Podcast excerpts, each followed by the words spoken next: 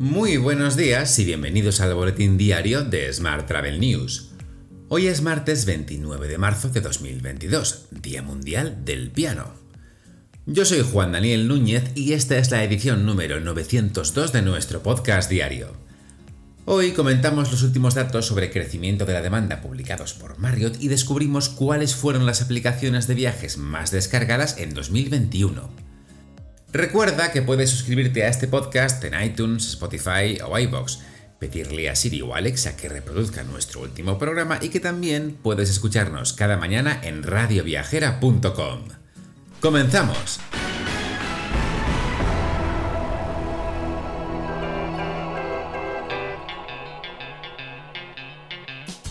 Los turistas españoles están planeando unas vacaciones más largas para este verano, así como un mayor gasto durante las mismas para compensar la falta de escapadas al extranjero durante los dos últimos años.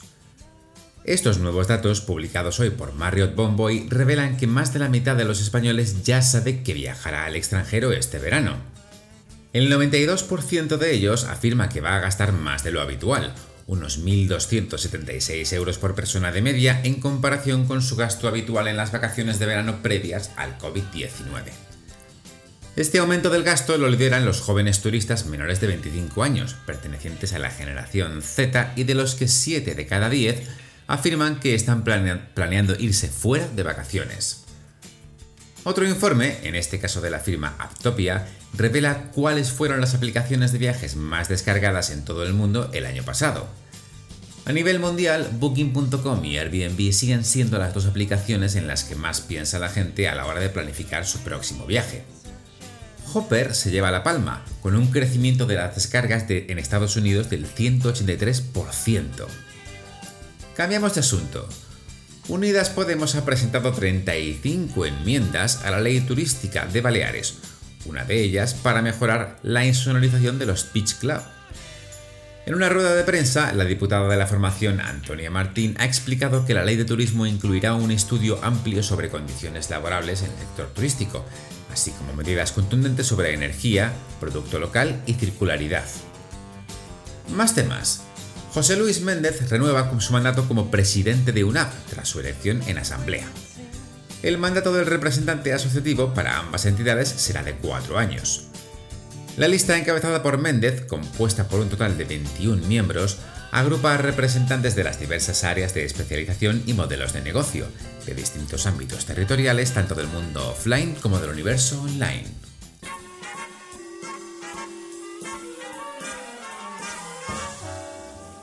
Hablamos ahora de transporte. Air Europa aprueba un ERTE para 4.000 empleados y se enfrenta a sus pilotos. Tal y como informa el Confidencial, la aerolínea ha remetido contra el SEPLA tras alcanzar un acuerdo con los tripulantes de cabina con el fin de garantizar la operativa este verano, el primero normal desde el COVID. Más asuntos. Airbus vuela por primera vez un A380 propulsado con combustible de aviación 100% sostenible. Total Energies proporcionó 27 toneladas de SAF sin mezclar para este vuelo. Este SAF, producido en Normandía, cerca de Le Havre, Francia, se fabricó eh, a partir de ésteres y ácidos grasos hidroprocesados, sin aromáticos ni azufre. Está compuesto principalmente por aceite de cocina usado, así como por otras grasas residuales. Cambiamos de asunto. Ciudadanos propone un libro blanco sobre el turismo del futuro. El eurodiputado de Ciudadanos y portavoz de Transporte y Turismo del grupo liberal Renew Europe en el Parlamento Europeo, José Ramón Bauzá, ha apostado por lanzar un libro blanco para el turismo del futuro, que analice la situación del sector turístico y de la aviación y cómo afrontar los nuevos retos. Un trabajo consensuado con los principales actores y que además siente las bases para una futura estrategia. Más temas. A partir de esta misma semana, Level conecta Barcelona con Los Ángeles, la gran novedad de la aerolínea para esta temporada de verano. Desde hoy, además, la aerolínea también retomará como parte de su programa de verano 2022 su ruta directa desde Barcelona a San Francisco.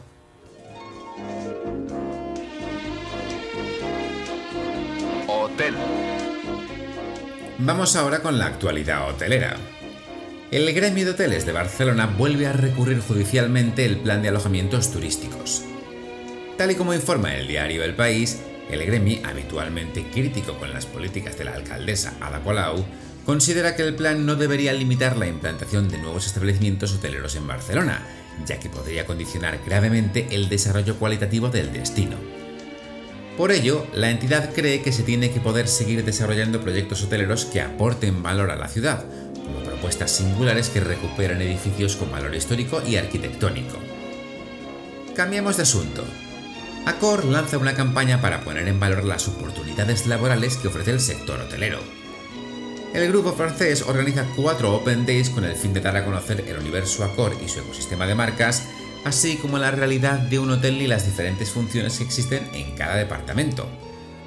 En España, la primera jornada ha tenido lugar ayer en Ibis Styles Novotel Madrid City Las Ventas, y la segunda está prevista para el próximo martes 5 de abril en el Novotel Barcelona City, de 2 de la tarde a 6 de la tarde.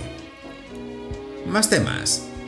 Melia anuncia su acuerdo con la empresa Venea, compañía de servicios integrales para vehículos eléctricos. El objetivo es electrificar sus hoteles en España, instalando más de 100 puntos de recarga en los hoteles de la cadena.